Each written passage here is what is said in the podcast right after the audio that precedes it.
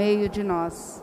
Proclamação do Evangelho de Jesus Cristo segundo Mateus, segundo Lucas. Glória a vós, Senhor.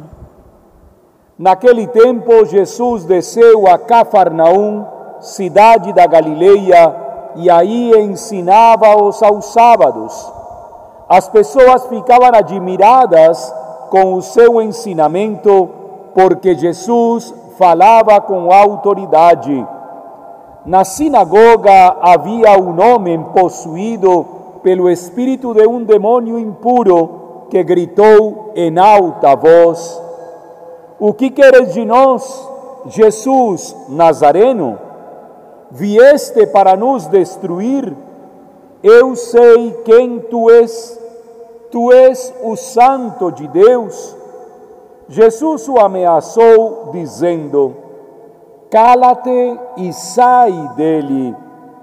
Então o demônio lançou o homem no chão, saiu dele e não lhe fez mal nenhum.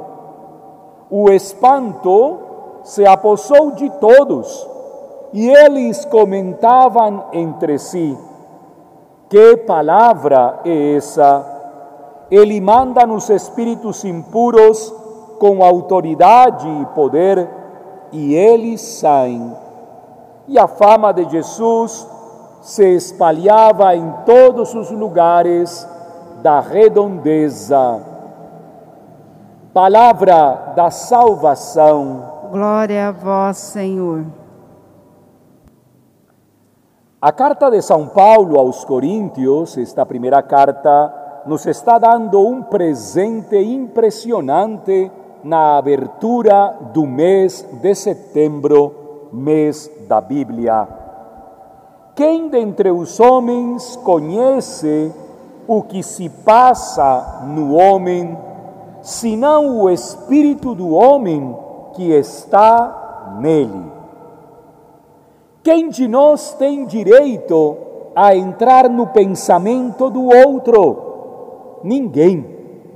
Ninguém mas o Espírito, o Espírito entra onde Ele quer e como Ele quer. O Espírito é capaz de nos revelar as profundezas dos pensamentos de Deus. E é esse Espírito, aquele que ao longo da caminhada eclesial vem comunicando a boa nova do Senhor. Na cena de Lucas, vemos un hombre atormentado por un espíritu impuro, atormentado por serios problemas y flagelos, mas ese mismo espíritu impuro reconoce Jesús, tú es o santo filho de Deus. Impresionante perceber como Deus revela a cada um de nós uma capacidade própria e até os espíritos impuros têm a capacidade de reconhecer que Jesus é o Santo de Deus. Os discípulos, ainda mais maravilhados, diz o evangelista Lucas, dizem entre eles: De onde lhe vem tanto poder? Como é possível que a sua palavra tenha tanto poder? O Logos se fez carne e habitou entre nós. A palavra de Deus tem um poder completamente desconhecido por nós.